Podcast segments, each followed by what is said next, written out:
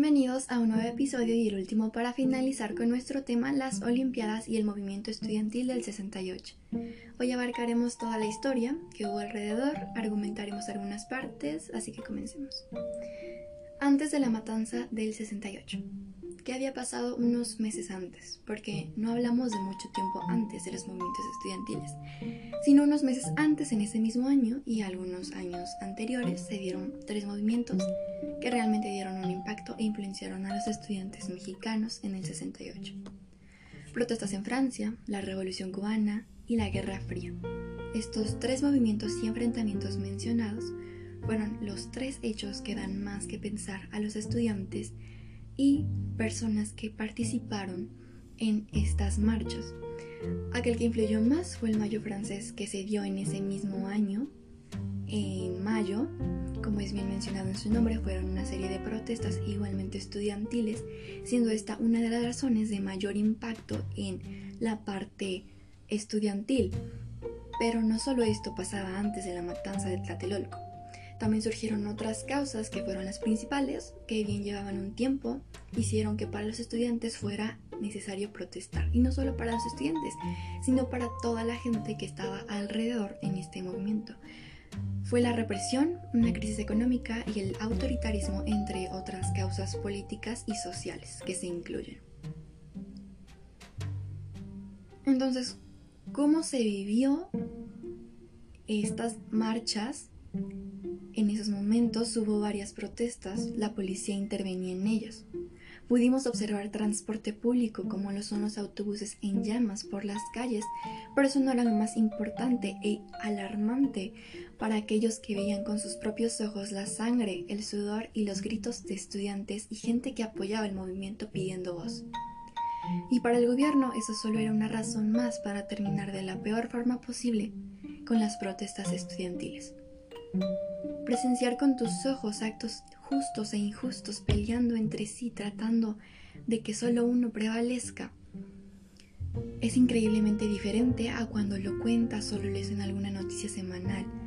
Hubo protestas como la llamada Marcha del Silencio que dijo más que ninguna otra. Llegan las Olimpiadas justo el día siguiente de la masacre y algunos deportistas comentaron haberse dado cuenta, otros no, algunos lo vieron con sus propios ojos en alguna salida para pasar el rato antes de la inauguración oficial de los Juegos Olímpicos y otros lo escucharon de alguien más. Algunas declaraciones de los deportistas fueron, un exfutbolista y seleccionado nacional comentó, al principio nadie percibió lo sucedido y en aquella época la única forma en la que nosotros nos enterábamos de las notas era por la televisión y creíamos lo que decían Abraham Sabludowski y Pedro Ferri Santa Cruz. De momento no nos enteramos porque ellos no dijeron nada. Y otro deportista comentó anónimamente por no querer causar un problema con el gobierno mexicano dijo con firmeza si están matando estudiantes para que haya Olimpiada, mejor sería que esta no se realizara, ya que ninguna Olimpiada ni todas juntas valen la vida de un estudiante. Entonces, esto nos deja pensando, ¿por qué el gobierno hizo lo que hizo? ¿Cuáles fueron las razones que se tuvieron por parte del gobierno? ¿Y cuál es la de los estudiantes entonces? Porque era predecible que el gobierno ante esto mantuviera una postura en favor a la presidencia. Ellos argumentaron con varias razones y la principal de ellas fue una muy parecida a la siguiente. Este año el país donde se llevarán a cabo los Juegos Olímpicos de 1968 es México. Somos los encargados de inaugurar y dar una buena bienvenida a deportistas y personal de países extranjeros. Por tanto, es de nuestro deber como país que se mantenga un orden ciudadano, como siempre se debe dar. Mas, sin embargo, nos encontramos en el caso contrario y los estudiantes están marchando y manchando la reputación de nuestro país por medio de, además de protestas, el mal uso y daño a elementos de uso público, como lo son los autobuses y lugares públicos de uso común.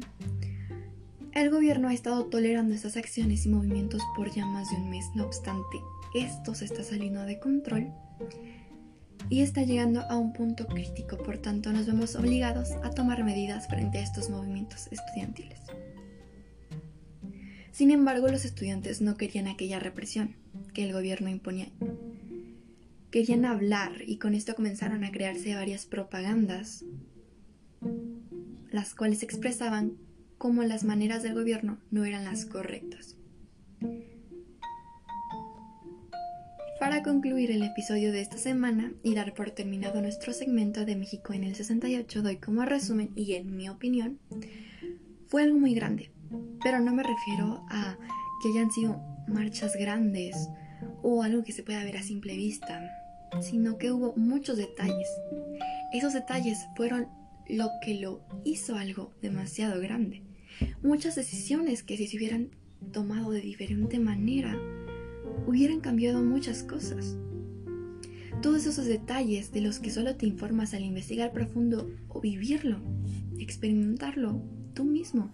Y no sabemos, pero quizás también muchos otros detalles importantes que aún siguen ocultos. Pero al final de todo, todo lo que pasó ahora es historia y quedará marcado como lo es.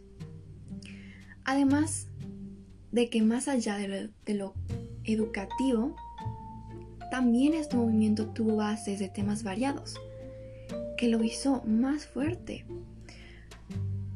Por lo que pasaba México, por ejemplo, las crisis económicas, además de otros temas políticos en los que no voy a indagar en este momento. Así que gracias por quedarse al pendiente de nuestro segmento y escuchar atentamente cada episodio. Recuerda que esta fue mi opinión, sin embargo, cada quien tendrá su opinión de lo sucedido. Agradeciendo nuevamente, espero que tengan un buen día.